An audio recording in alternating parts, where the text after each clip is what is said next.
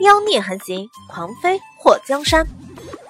作者：夜舞倾城，演播：醉黄林。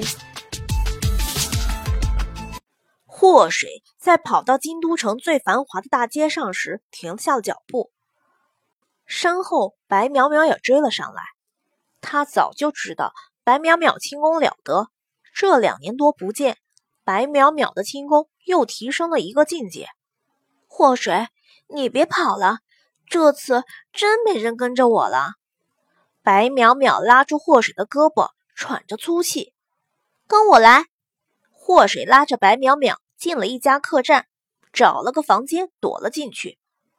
你也知道有人跟着你，要是我再挨上一针，小心我揍你。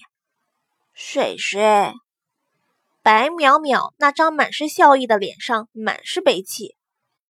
你怎么了？祸水看到白淼淼突然表情大变的样子，吓了他一跳。在他的印象中，白淼淼是个特别开朗、没心没肺的丫头，怎么突然就像是要哭出来？水水，从小和我一起长大的师兄死了，我身边的丫鬟也死了，我爹现在不知道着了什么魔，非要让我嫁给戚冷月。我爹变了，再不是当初那个宠我的爹爹了。白淼淼抱住祸水哭了起来，让祸水本想推开他两只手，不由自主的放了下来。发生了什么事儿？戚冷月是谁？冷月楼的楼主？祸水的声音里满是疑问。白淼淼点点头，除了他，还能有谁那么无耻下贱？人家都说这辈子嫁猪嫁狗都不嫁他，他还那么不要脸。先别哭了，祸水掏出帕子给白淼淼擦了擦脸。你这是逃婚跑出来的？嗯，如果我不跑，就要被嫁过去了。我爹他现在根本不听我的话，师兄死了，他不但不想着报仇，竟然还要把我嫁给仇人。我讨厌他。白淼淼擦了擦红彤彤的眼睛，水水，没想到我会在京都遇到你，更没想到你还活着。你别怪我当初拿你当幌子，我也没想到戚冷月会出手那么狠毒。祸水想到两个人第一次见面的时候，白淼淼调戏他的样子，那时候。他男装打扮，看上去还真的像个小帅男。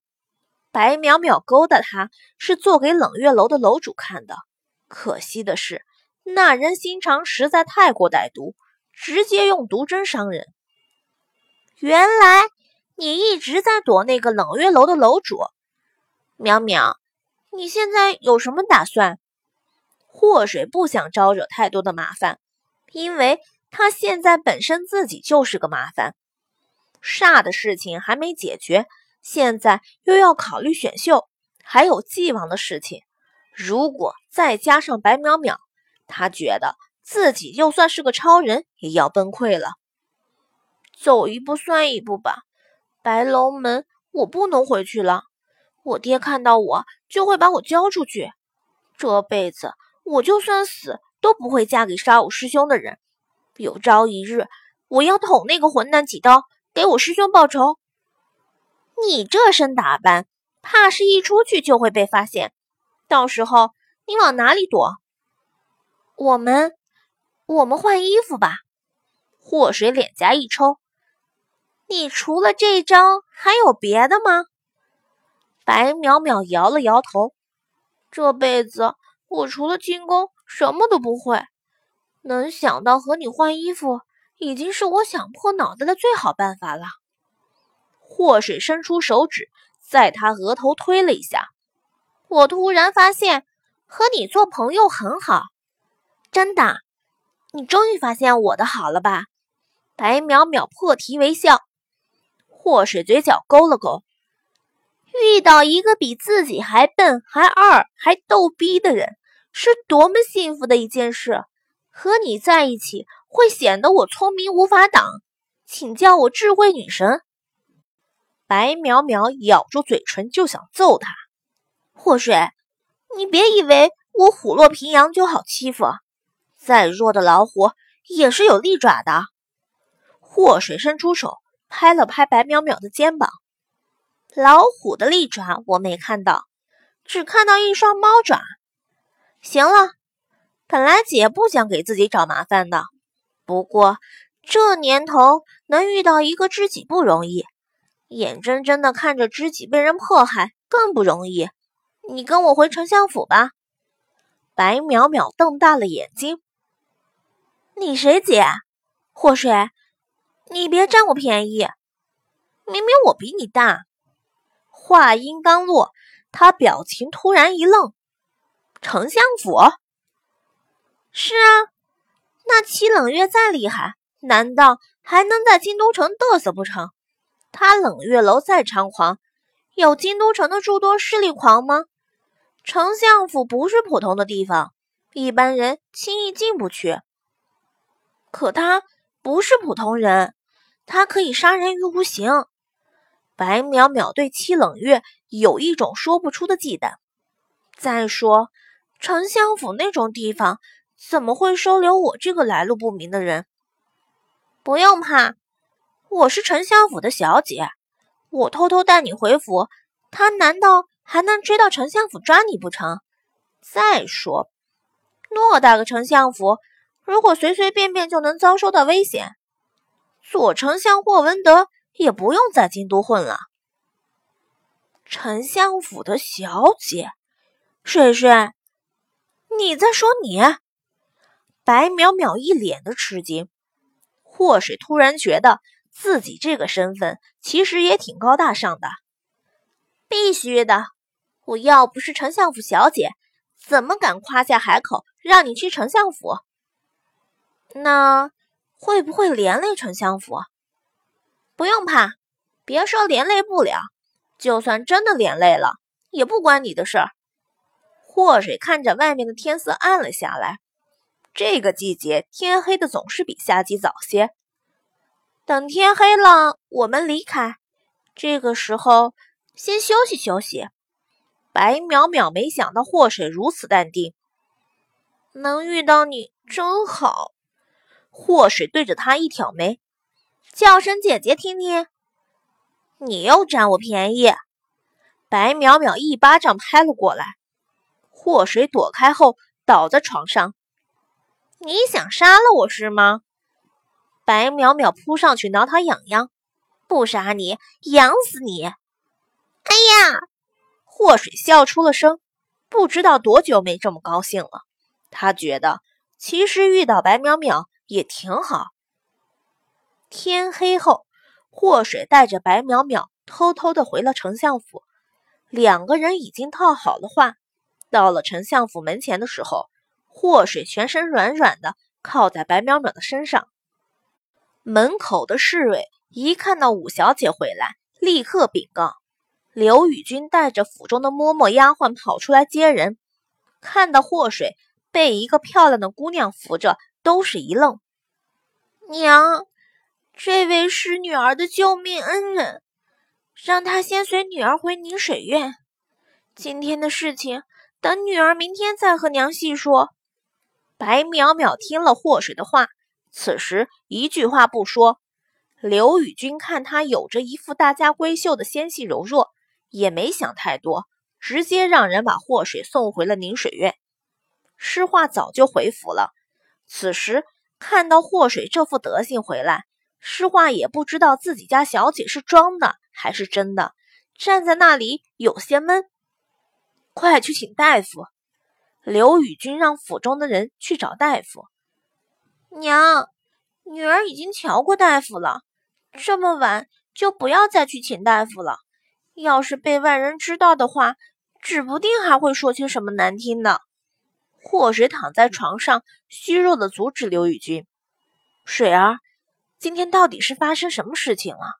莹儿和灵儿今天回府的时候都虚脱了，你又突然不见，可把娘吓死了。”刘宇君坐在旁边干着急：“今天在酒楼吃了那饭菜后，两位妹妹就肚痛难忍。”我见两位妹妹都支撑不住，就想着去找大夫。娘，女儿现在好想休息，明天再和你详细说好吗？祸水一副病恹恹的模样。那水儿，你好好休息，娘先回去。十天后就要选秀了，你这副样子可怎么行？刘宇君站起身，一脸愁容。他看到一旁的白淼淼，这位姑娘随我去客房吧。还没等白淼淼说话，祸水抢先开头：“白姑娘是我的恩人，今天让她留在宁水院吧。我这院子里人少屋子多，住个客人还是可以的。”好吧，好吧，等下娘让人送些吃的过来。你好好休息。刘宇君又叮嘱了几句后，带人离开。看到了人都离开了，祸水从床上跳起：“都走了吗？”我的小姐，你快把奴婢们吓死了！一旁的赵丽娘看到祸水活蹦乱跳的，不由得松了一口气。我这不是演技派吗？不装的像点儿，怎么让人信以为真？这位白淼淼姑娘，这一段时间要留在宁水院。如果有人和你们打听，你们就当什么也不清楚。奴婢知道。